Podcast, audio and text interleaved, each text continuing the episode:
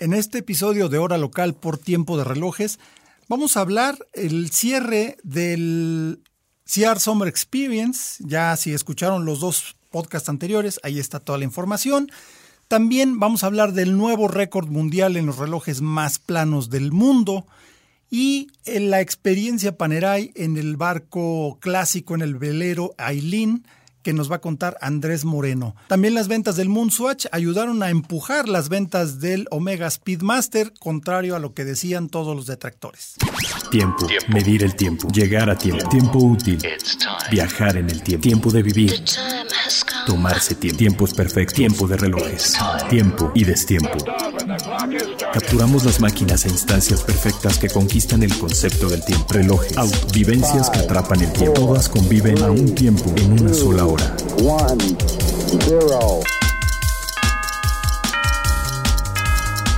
Hora local.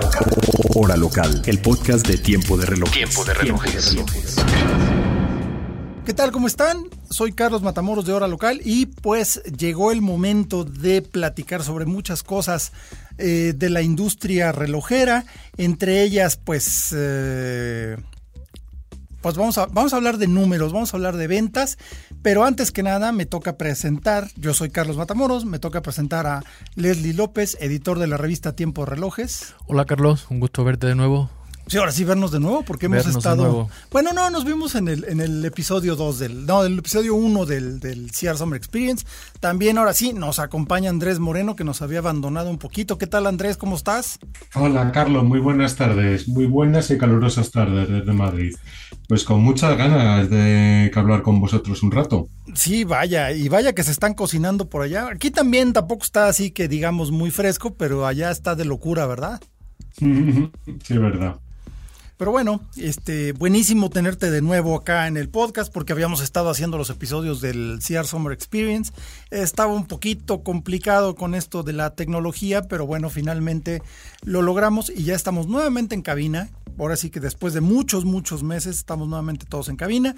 Nos falta Carlos Alonso, casi todos, pero bueno, le mandamos un abrazo que andaba ocupado el día de hoy, como siempre, pues el CEO del CIAR y del grupo Turbillón y Tiempo de Relojes, eh, pues siempre está muy ocupado. Entonces esperamos que para el próximo podcast sí nos acompañe. Pero bueno, vamos a platicar de muchas notas interesantes.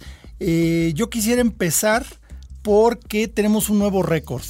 Se rompió un nuevo récord que poco le duró el gusto, así como poquito le duró el gusto a, a Piaget con el altiplano Ultimate de 2 milímetros que nos voló la cabeza hace dos años. 2 eh, milímetros hecho totalmente de cobalto. La platina era parte de la caja y ahí se montaban los componentes directamente. Un cristal de zafiro que era como una oblea. Una cosa increíble. Nos voló la cabeza hace dos años. El altiplano Ultimate de Piaget con sus 2 milímetros de grosor. Y luego, a principios de este año, llega Bulgari con el, eh, el octofinísimo, eh, octofinísimo ultra, ¿no? El octofinísimo ultra, que también utiliza una tecnología similar. Eh, la platina es parte del, del... Ah, no, ese lleva un mecanismo tradicional, ¿verdad? Lleva mecanismo tradicional. Y eh, bueno, con las manecillas separadas, en, un estilo regulador. En una carátula tiene la manecilla de horas, en otra carátula la manecilla de minutos. Un gran barrilete con un código QR que lleva todos los datos del reloj. Eh, pues una cosa muy moderna, se ve un poco extraño. Pero bueno, es un Bulgari octofinísimo. Llegó a 1.8 milímetros, mejorando el récord del Piaget por .2. Y luego, ¿qué pasó? Pues aquí un jugador inesperado que obviamente conocíamos ya por su desarrollo tecnológico en los relojes que fabrica, Richard Mill, pero que pues quizás no se hubiera marcado nunca el objetivo o nunca lo esperásemos. No, porque sus relojes siempre son muy gruesos, ¿no? Son toscos. Entrar en la liga ultra fina o ultra plat, ultra plano, que más bien es el calificativo que ellos usan, no tanto el concepto ultra fino, sino más ultra plano, quizá también para desmarcarse un poco de, este, de este combate que, finalmente ha ganado. O sea, por el momento es el reloj mecánico eh, más delgado del mundo. Sí, como tú dices, eh, los relojes de Richard Mille siempre han jugado más bien quizás con materiales ligeros y resistentes, pero no como que no, no, no era su preocupación quizá esto, esto del, de la delgadez, ¿no? del grosor. De ser flaquitos. Sí, y ha sorprendido mucho, ha sorprendido mucho porque además nadie se lo esperaba. Ay, perdón, no sé qué encontró Siri, pero bueno, no le hagan caso. Siri quiere platicar con nosotros. Sí, pero no, no, no le hagan caso. Sí, el caso es que no, eh, Richard Mill, pues sí, no se, había, no se había caracterizado por hacer relojes planos. De hecho, eran relojes un tanto toscos, aunque extremadamente livianos. hablamos de uno que pesaba 21 gramos, ¿no? Sí, los de, Nadal. Los de Nadal son también muy ligeros. Sí, pues sí, ahora este RM App 01, en colaboración con Ferrari eh, pues eh, se, ha quedado en 1.75 milímetros de grosor. O sea, 1.75 milímetros. Es más o menos una tarjeta de crédito, ¿no? Un poquitito más de una tarjeta de crédito. Sí, sí. Eh, quizás una comparativa entre los tres relojes, cada, cada, cada diseño, el uso de materiales, sería un monográfico de un programa completo, ¿no? Totalmente. Y de hecho sí valdría la pena echarnos, ¿no? Porque sí, es, es todo un tema. Además, en lo personal, yo soy muy fan del concepto de del, del ultrafino, del ultraplano, porque, pues digo, si tienes un, reloj de, de 20 milímetros de grosor, pues le puedes meter las complicaciones que quieras, ¿no? Tienes todo el espacio del mundo y más con la tecnología de, fabricación moderna, ¿no? Pero hazlo en el la ridiculez que es 1.75 milímetros, porque aquí hay un, un, tema interesante. El concepto del, Richard Mill es muy diferente al del altiplano, porque el altiplano no tiene una platina separada y el Richard Mill sí tiene, tiene el concepto tradicional de caja y movimiento por separado, y esa es una locura. Sí, en este sentido podríamos decir que es como el más convencional, ¿no? O sea, un reloj construido, digamos, de la forma en, la que se distingue la platina dentro del calibre y pues la caja, ¿no? Eh, con dos partes como, cerrada, eh, tipo sándwich, por decirlo así. Eh, Bulgari y el altiplano eh, van un poco más en ese sentido, son más semejantes en tanto en cuanto integran el movimiento en la misma caja, ¿no? Y a partir de ahí se construye el reloj. Eh, es interesante, Bulgari, por ejemplo, es de titanio, Richard Mill ha apostado también por el titanio. Eh, el Piaget Altiplano Ultimate Concept, siendo el de 2 milímetros un poquito más grosor, eh, pues también lo interesante es que ha logrado mayor hermeticidad, quizás sea esa aleación de cobalto más resistente, entonces tiene más hermeticidad que estos dos últimos. O sea, eh, eh, cada reloj también ofrece unas características singulares y es muy interesante. Pero yo lo que siempre he dicho, ok, sí, la hermeticidad, pero ¿quién se mete a una alberca con una obra de arte como esta. ¿no? Sí, no, efectivamente. O, sea, no tanto el tema de la hermeticidad o el de bañarte o el de ducharte o el de profundizar en, un, en el abismo buceando, sino tanto, ah, yo creo que hay más, el sentido es un poco de la resistencia, ¿no? De, de, qué, tanta resistencia puede encontrar el reloj eh, no, y al en el uso. y eso, ¿no? Exacto, sí, Las cosas de la vida diaria, ¿no? Pero si de repente dicen, ay, no está bueno porque no aguanta más de 20 metros de profundidad. Pues sí, pero es un calendario perpetuo con turbillón y todo eso. O sea, las cosas para lo que son. Pero bueno, la verdad es que sí nos vuela la cabeza. El diseño ha sido muy controversial. Yo he escuchado muchas críticas, entre comillas. O sea, lo que se puede criticar desde el sillón un reloj de 1.8 eh, millones de dólares que mide 1.75 milímetros, o sea, lo mucho que se puede criticar eso, ¿no? Es como los que critican a los, a los grandes maestros del volante en Fórmula 1, a los que critican a los grandes futbolistas. Pues sí, desde tu sillón puedes decir, pero no eres capaz de hacer lo mismo, ¿no? Entonces, pero bueno, la crítica ha sido que el, que el diseño es como muy... Dicen que es muy X, ¿no? Porque es un reloj muy ancho, es muy grande y que el caballito de Ferrari se ve ahí como medio, medio de... Ah, pues también hay que ponérselo, ¿no? Sí, bueno. Pero una cosa que, que, yo creo que vale la pena mencionar es que este sí tiene manecillas eh, concéntricas. Bueno, indicación eh, convencional de la hora, ¿no? Las dos en una sola carátula. Sí, sí. Eh, Piaget igual tiene el dial descentrado, eh, Bulgari separa las indicaciones, tiene también una indicación de segundos, el, Bulgari Ultra, que estos no tienen, solo se ah, quedan en horas y minutos. O sea, cada reloj es, es, es, es, un universo en sí mismo y estamos hablando obviamente de los límites a donde se, se llega actualmente en la fabricación de, un, de una pieza con todo el desarrollo e innovación que una marca puede emprender, ¿no? Eh, Aquí Bulgari, perdón, eh, Richard Mill, por ejemplo, te comenta que efectivamente pues el reloj resistente puede colgar, incluso puede resistir un peso eh, sobre la muñeca y un, y una, y un antichoque eh, de 5000 eh, Gs. fuerza G. Entonces, que incluso desde la marca aseguran que el propio Nadal se podría poner a jugar al tenis con el reloj. Entonces, es un reloj casi que a pesar de su extrema delgadez, pues ofrece una resistencia interesante, ¿no? Es que ese es como el mantra de Richard Mill, ¿no? Que sea un reloj funcional, que no tengas que estarlo cuidando. Ya ven que en los inicios de Richard Mill, la idea fue hacer un reloj para Felipe Massa, que era piloto de Ferrari en aquel entonces, y ponerle un reloj en la muñeca que corriera un gran premio con ese y, que y que no este no le afectara en nada, ¿no?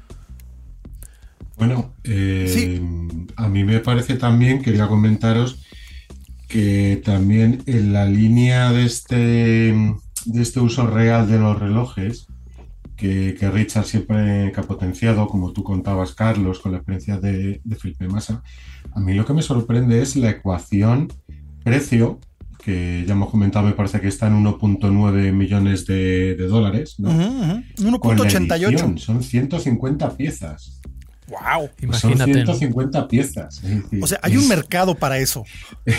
el, plan, de negocios es magnífico. Sí, si venden todos es para retirarse ya y, no sé, montar un castillo o algo así. Bueno, ya tiene un castillo. Sí, ya ese ya. colección de coches clásicos los tiene. Que se puede hacer bastante. Es que es un dineral, exacto. Los otros, por mencionar el precio ya que lo comentaron, el Bulgari Ortofinísimo, perdón, sí, Ortofinísimo Ultra, es una edición limitada de 10 piezas y anda en torno a los 400.000 euros, que es el precio similar que tiene el Piaget Altiplano Ultimate Concept, que son eh, en torno a los 400.000 francos suizos.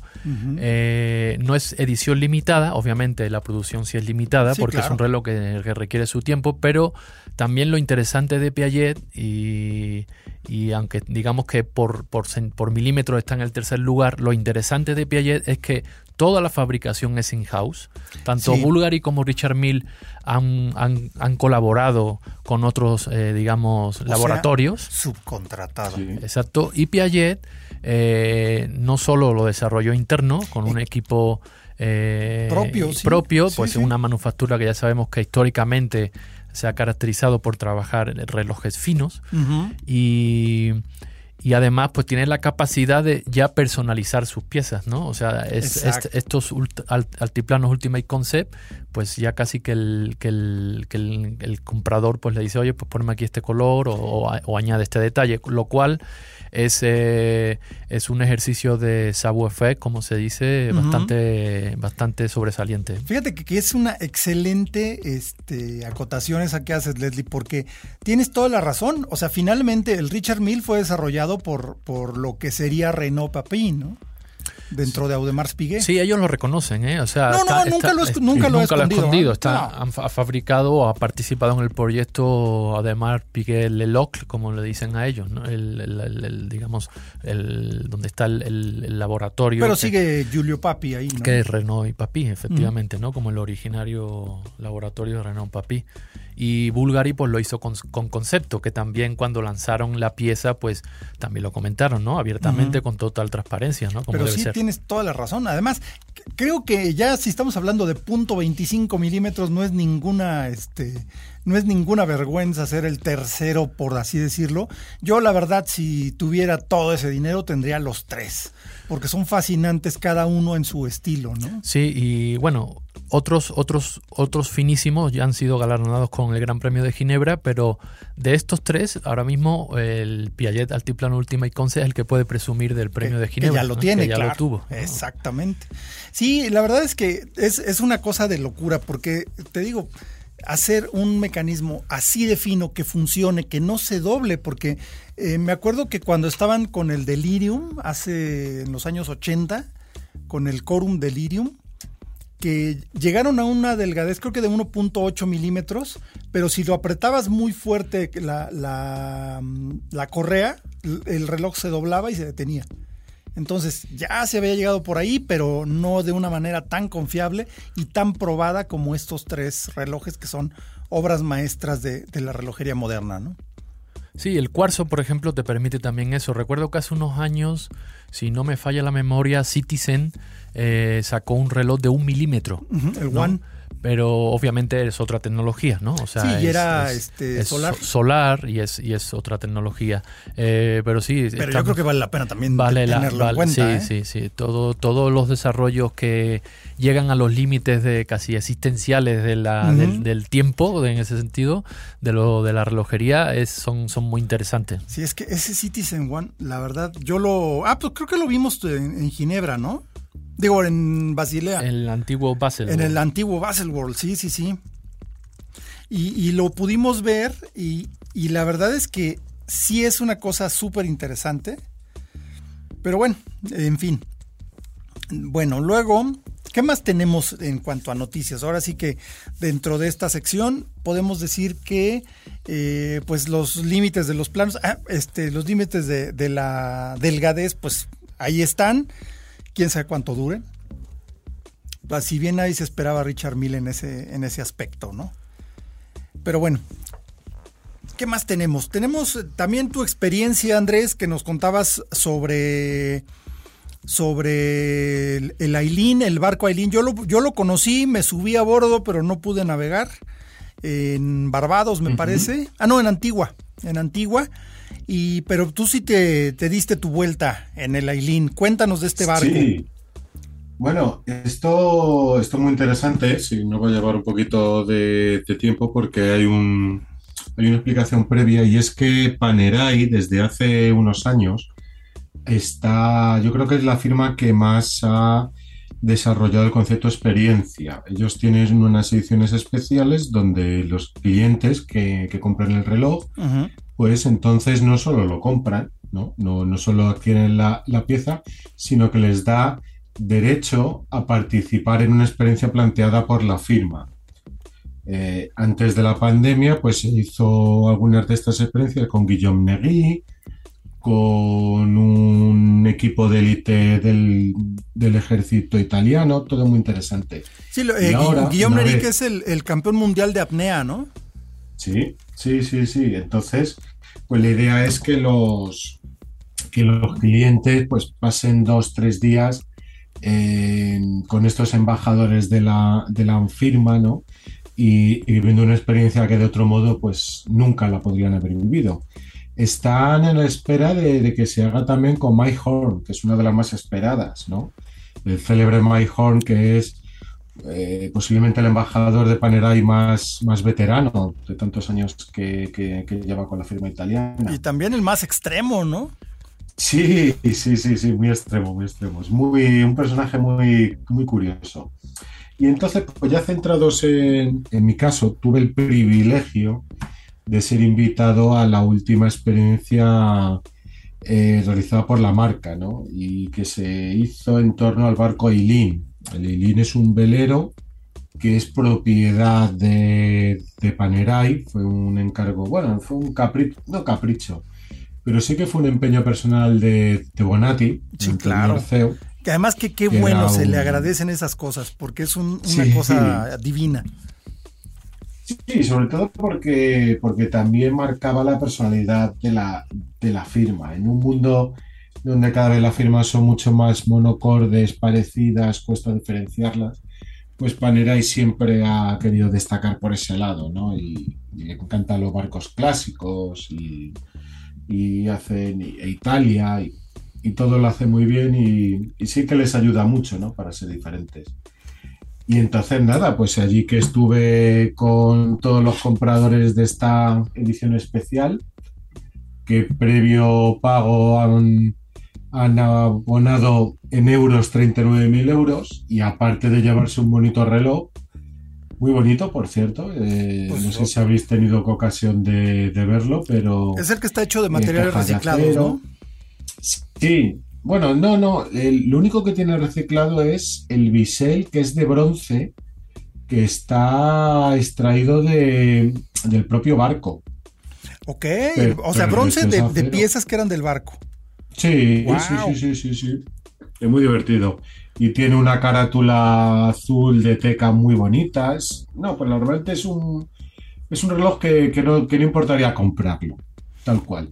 Si además al comprarlo, pues tienen la, oportunidad de estar unos días en la costa malfitana, de visitar una isla privada donde vivió el bailarín Rudolf Nureyev, de disfrutar de la famosa comida mediterránea y de Nápoles y de pasar una buena experiencia con el equipo Panerai. Mira, mejor, por supuesto, mejor te voy a pedir que guardes silencio porque tanto Leslie como yo te aburriste, Andrés. te estamos odiando en este instante, te estamos odiando intensamente.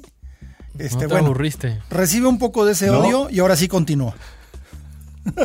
No, no, no. Y, sobre todo que no lo he comentado, por supuesto, pues un buen día, eh, una buena jornada navegando a bordo del Lili y con nuestra oportunidad también para, para bucear y para un poco de snorkel. Todo muy divertido.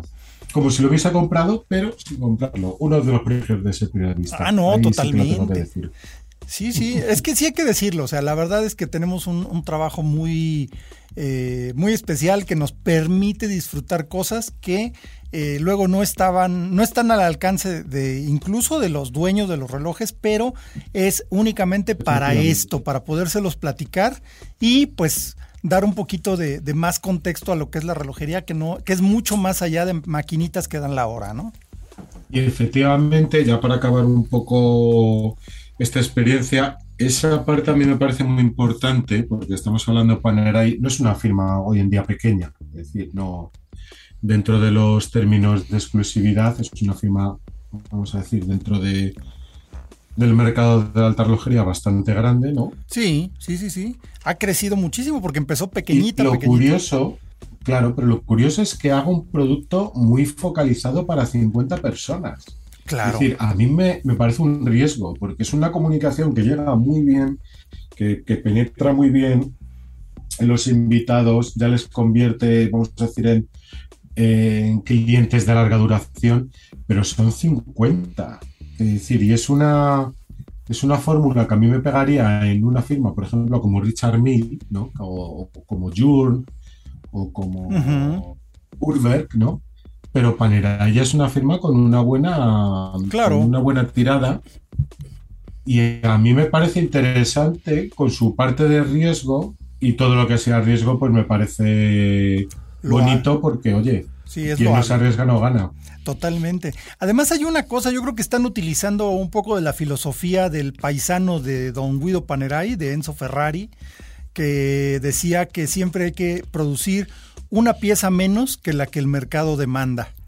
Entonces yo creo que aquí se quedan muchas piezas eh, menos que el de lo que el mercado demanda, pero el que se quede alguien con las ganas es bueno para la marca. Yo creo que eso también es como un símbolo de, quizás, de, o yo lo interpreto así, de madurez de Panerai, justamente, ¿no? Ustedes están hablando también del crecimiento de la firma.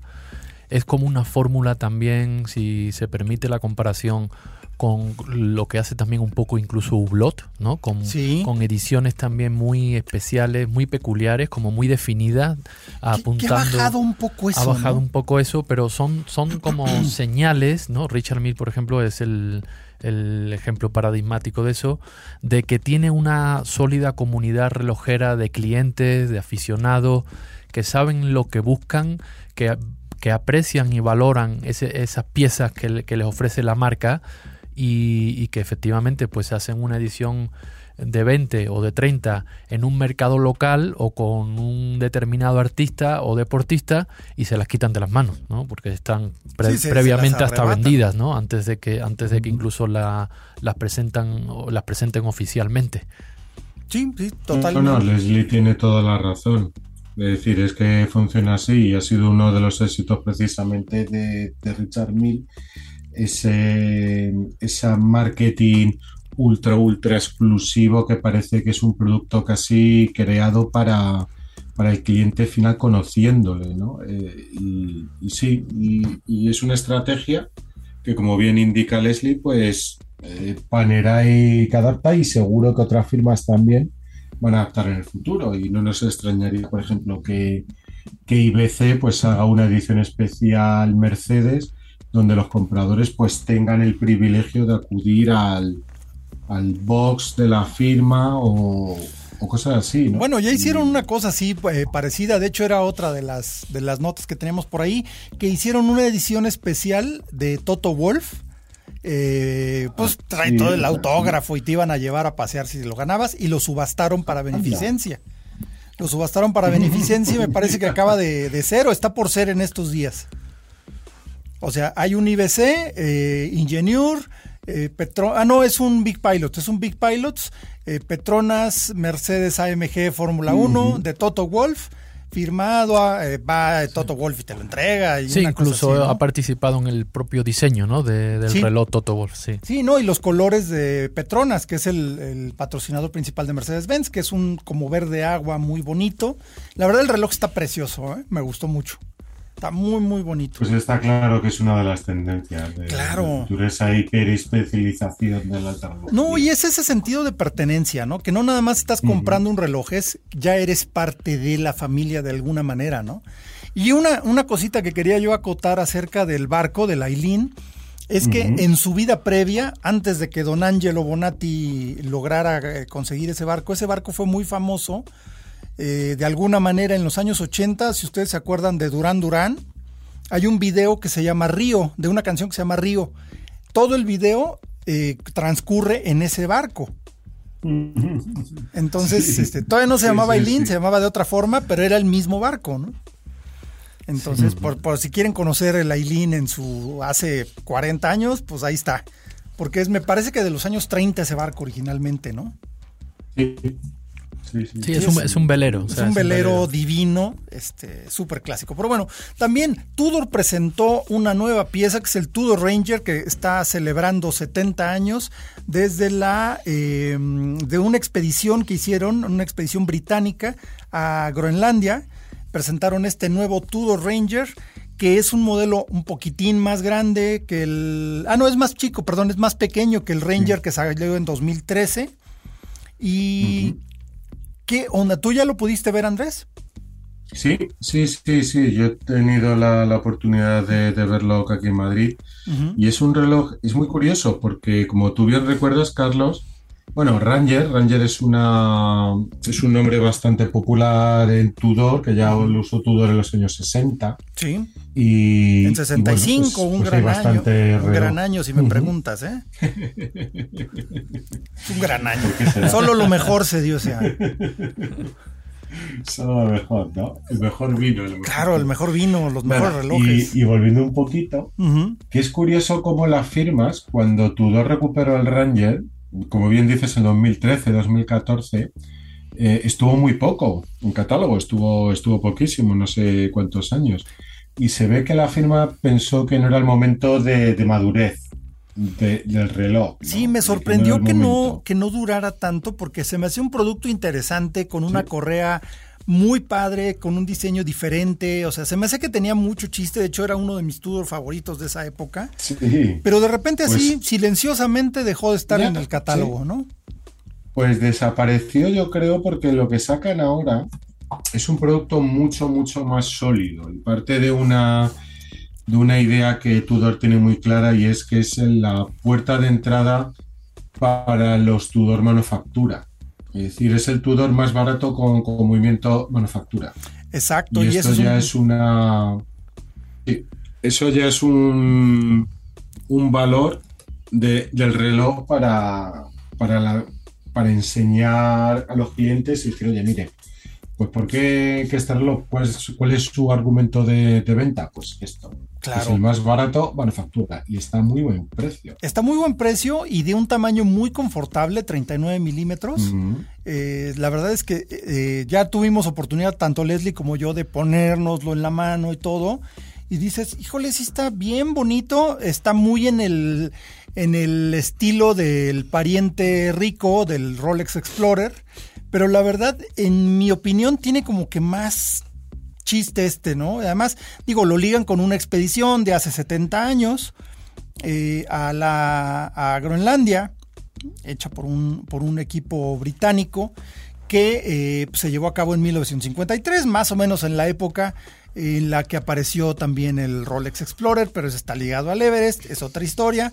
Y al parecer Tudor eh, equipó con cerca de 30 relojes a estos expedicionarios. Eh, más o menos, digo, unos 30 relojes, que era un Tudor Oyster Prince, que era el primer automático de Tudor. Sí, y recuperando esa historia, fíjate que, bueno, ahora mismo quizás en el catálogo de Tudor el, quien más presencia tenga sea el, Black Bay, ¿no? Sí, bueno, eh, pero ya hubo, ya hay demasiadas versiones. Y, ya hay muchas versiones, y, y, pero a lo, a, lo que, a lo que voy es que quizás justamente este Tudor Ranger eh, es realmente quien, quien conserva mejor ese espíritu de reloj herramienta o reloj instrumento profesional que también mantiene Tudor en su ADN, ¿no? Claro, también como simple, minimalista, da la hora y punto, porque ni fechador tiene, ¿no? Como hermano de Rolex o con el mismo espíritu de Wilsdorf, ¿no? Eh, y lo interesante aquí también es que quizá eh, Tudor le ganó por una vez a Rolex, ¿no? Eh, hay que decirlo. hay que decirlo. En esta, en esta, en este sentido, porque ese reloj originariamente, pues fue el primero que fue sometido eh, bajo esta filosofía de Wilsdorf de que la naturaleza y la tierra en el planeta es como el gran laboratorio donde hay que poner a prueba los relojes, pues fue a una expedición en el año 52, incluso antes que el propio Explorer, ¿no? que, ya luego lo llevó Edmund Hillary al, al, al, Everest, ¿no? cuando, lograron el, el ascenso. Perdón, claro no, no hay que olvidar que, claro, antes en los 30, eh, pues ya estaba Sir Malcolm Campbell con Rolex, eh, con el Blue Bear, ¿no? Ah, Rompiendo récord de velocidad, que en el 29, si no recuerdo mal, Mercedes, la señora, ya cruzó el Canal de la Mancha con el Rolex en la muñeca. 26, 27. Sí, exacto, ¿no? Bueno, o sea, Rolex ya traía también todo ese, todo, ese campo de prueba ya salvado, pero en condiciones extremas realmente eh, aquí hablamos, hablaba, hablaba la firma de, no sé, temperaturas por debajo de 60 grados, ¿no? En Groenlandia. Sí. O sea, esas condiciones, pues Tudor fue el primero que, las afrontó, ¿no? Sí, que tuvieron que hacer un lubricante especial que aguantara esas temperaturas, un lubricante ártico que era algo que pues, afortunadamente digo, lo pensaron con, con, anticipación, muy al estilo de don Hans Wilsdorf, que la verdad era un genio del marketing, de hecho inventó el marketing antes de que se llamara marketing y el product placement antes de que se les ocurriera y la verdad es que es una genialidad. Y definitivamente este Tudor Ranger eh, disponible en tres tipos de correa, una de jacquard eh, estilo nato que me encantó, súper suave, hecha por una compañía en Francia que ya pertenece a Tudor también. Una híbrida con material textil y caucho y un brazalete de acero tradicional tipo Oyster y eh, la verdad es que el, precio es el que está increíble porque empieza desde los 63 mil pesos, ¿no? Sí, 2.900 francos suizos es con brazalete, o sea que se que equivale a, como unos 70 mil pesos. 73 creo. algo más, sí. 73, 74 mil. Un precio muy, muy competitivo, ¿eh? porque estamos hablando de calibre automático que COSC, o sea, con certificado COSC. De El MT 5402 de Tudor con 70 horas de reserva de marcha y, un calibre, o sea, y un reloj sumamente funcional y con 39 milímetros luce muy bien en la muñeca. Bien bonito, bien, bien, bien, bien, bien bonito. Bueno, pues eh, nos vamos también ahorita con, eh, con Lange, ya para cerrar este, este episodio, porque eh, pues tenemos ahí más cositas atrás, ¿no? Ahí vamos a ver en un próximo episodio.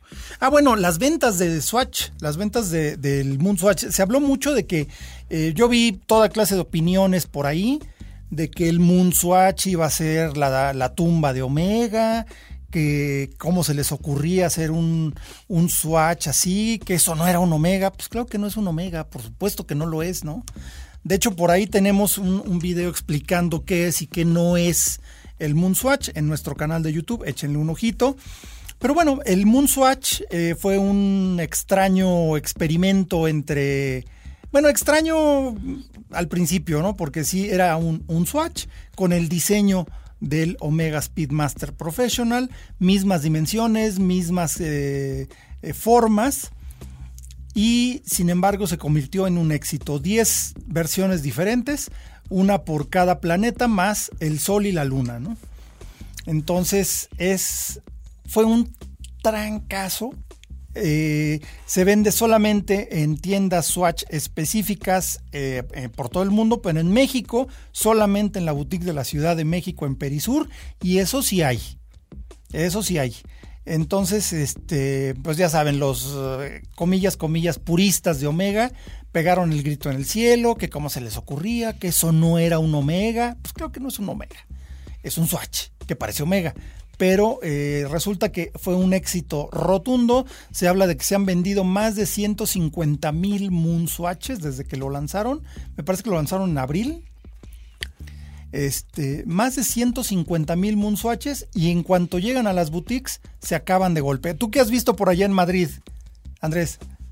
Bueno, aquí fue bastante, un asunto bastante peliagudo y no exento también de bastante eh, vamos a decir, polémica, porque se abrió en dos, en dos boutiques y lógicamente pues la gente que estaba los primeros días para comprar esos relojes no eran mis amigos coleccionistas de SWATs de, de toda la vida. Eran los que aquí en México les decimos coyotes.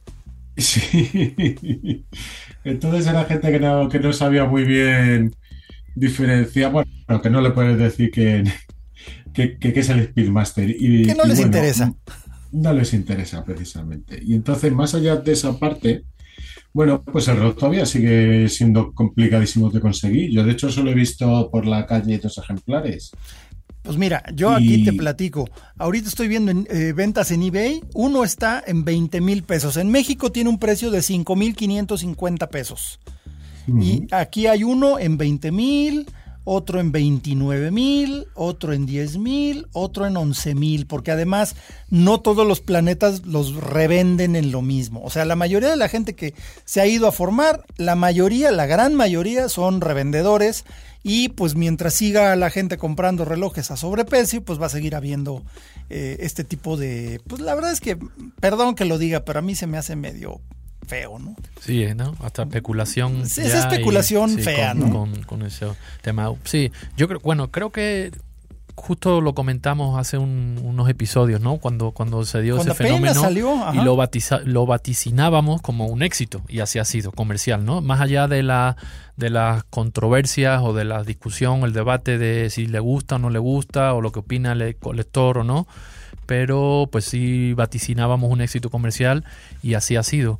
Eh, ha convertido, yo creo, o sea, Swatch de alguna forma ha abierto una autopista de alta velocidad hasta Omega para incluso posicionar aún mejor y, que se valore mejor el Speedmaster, ¿no? Que ya de por sí pues tiene una historia espectacular. Esa era, nuestra, esa era nuestra nota. Justamente, ¿qué ha pasado con el Speedmaster de Adeveras? Entonces, pues eh, el Speedmaster, pues que incluso yo creo que si de alguna forma le faltaba reconocimiento, por decirlo así, en la industria, eh, siendo un, reloj histórico como ha sido, pues eh, creo que esto ha sido un gran altavoz aún para, dar a conocer más la historia de, del Speedmaster ¿no? y de lo que significa Speedmaster para Omega. Sí, y según cifras, pues las ventas del Speedmaster se han duplicado desde que se lanzó el, el Moonswatch. Entonces, pues para los que decían que era el último clavo en el ataúd de Omega, porque literal eso, eso lo llegué a ver en comentarios. Es más, comentarios en el video del, de donde hablamos del Moonswatch, ahí salieron ese tipo de comentarios que yo dije, bueno, pues es que eso no es un Omega. Pues no, compadre, no es un Omega. O sea, no estás comprando un Omega barato, estás comprando un Swatch caro. Porque además, 5.500 pesos para un Swatch es un Swatch caro. ¿No? Claro. Entonces, pero aún así ha sido una, locura en todos, eh, en todos lugares. Aquí estoy viendo algunas imágenes de las ventas del Moon Swatch en la tienda Swatch de Londres. Pues este, que se armó un caos totalmente. Aquí ha sido un poquito más organizado. Nuestro productor Toño Sempere tuvo suerte de que iba pasando por la boutique Swatch de Perisur y estaban dando las fichas y se compró su Moon Swatch. Este, pero pues sí, la mayoría de los que estaban ahí, pues era puro revendedor. Eh, pero bueno, ahí sí, ese es otro tema. Ahora, este, pues muy bien por Swatch, muy bien por Omega, eh, muy mal por los que vaticinaban que iba a ser el fracaso del siglo, pues no. De hecho, eh, pues lo queramos aceptar o no, hasta opacó los lanzamientos de la todopoderosa Rolex, como que todo mundo este, se fue con el hype de los Moonswatches y no ha bajado ni tantito. Y otra cosa que vi que, relacionado a esto, no sé si viste Andrés, lo de Bamford, que hicieron un G-Shock eh, por Bamford que es el G-Shock más barato y más sin chiste de todos. Nomás le pusieron sus eh, detallitos en color azul agua, abajo que diga Bamford y ya. Yo lo he visto. Bueno, pues. No, no, no, pues no lo conozco. No, no, es una ridiculez, pero hubo, hubo una trifulca, hubo peleas en Londres por ese reloj y de plano salió un video de George Bamford diciendo, no, no, pues ya tuvimos que parar las ventas, va a estar disponible en línea y ya, pero hubo trancazos por ese reloj. Y la verdad, es el G-Shock más sin chiste de todos, la verdad, el más sin chiste y el más barato. Y sin embargo, hubo trancazos ahí, que me parece que fue en Harrods. Sí. Sí, en Londres. Bueno, conocemos o, conocen a Banford, que es uno de los grandes customizadores ¿no? de, la relojería. Que empezó haciendo Rolex. Y empezó haciendo Rolex y pues, pues se ha disparado, digamos, por decirlo así, o ha empezado a multiplicar sus colaboraciones con diferentes firmas. Y pues sí, se dio como ese pequeño fenómeno ahí local, ¿no? Localizado en Londres. Sí, sí, con, sí. Con Casio G-Shock y, su última colaboración. Pero la verdad es que es una, es una locura. O sea, por un G-Shock, ¿en serio? Y además un G-Shock sin chiste, sin. Nada más tiene eh, los detalles que lleva pintados, los lleva pintados en color verde agua. That's it. Y abajito dice Van Force. Sí, no, sí. no entiendo, no entiendo honestamente. Ya uno sospecha, la verdad, de todos estos movimientos. No sé si ya mandaron a sus amigos, quién sabe, no sé, no sé. O, quizás en Londres sea muy venerado Banford, tal vez. Pero bueno, pues sí, hay que, hay que saber un poco poner en balanza. A lo mejor es eso, ¿eh? Porque aquí estamos del otro lado del mundo hablando de los G-Shock sin chiste de Banford. O sea, el único chiste realmente es que se armaron de trancazos por conseguir ese reloj. Pero bueno, creo que llegamos al final de este, de este episodio. Eh, nos escuchamos en el próximo. Muchas gracias, Andrés Moreno, desde Madrid. Nada, muchísimas gracias por darme la oportunidad por, estar con vosotros. No, no, pues nosotros encantados siempre. Lo que pasa es que tú eh, hay veces que estás un poco geográficamente indeseable. no, para nada. Está complicado. Siempre deseable, pero bueno, de repente es un poquito complicado la conexión eh, del otro lado del mundo, aunque estemos rodeados de tecnología, hay veces que pues no siempre funciona. Muchísimas gracias, Leslie, Leslie López, editor de la revista Tiempo de Relojes. Un placer, un placer como siempre. Gracias. Y eh, pues yo me despido, soy Carlos Matamoros de Hora Local. Y Leslie, tus redes sociales y la de Tiempo de Relojes. Tiempo de Relojes, ahí nos encuentran en en, Instagram, e igual en Facebook, así tal cual. Y bueno, la cuenta personal es el escape indiscreto, por si quieren ahí. Sí, sí, ahí sí habla de indiscreciones. Algún chisme o mandar mensaje, pues todo, Exactamente, cualquiera quiere contactar a Leslie, por ahí por el mensaje indiscreto, digo por el escape indiscreto le mandan un mensaje indiscreto si quieren también, ¿no? bueno, yo soy Carlos Matamoros, mi eh, Instagram personal es karmatmx y las redes de Hora Local es en eh, Instagram y Twitter, estamos como hora-local. En eh, YouTube pues nos encuentran como Hora Local MX, a lo, mismo que en Facebook. Y bueno, pues eh, esperamos sus comentarios y eh, pues nos escuchamos en el próximo episodio. Hasta luego. Esto fue Hora Local, el podcast de Tiempo de Relojes. Tiempo de Relojes. Manteniéndote a tiempo sobre todo aquello que hace latir tu corazón. Nos escuchamos en el próximo episodio. Productor ejecutivo Antonio Sempere. Antonio Sempere. Voz en off Arturo Jara. Hora Local es una producción de finísimos.com.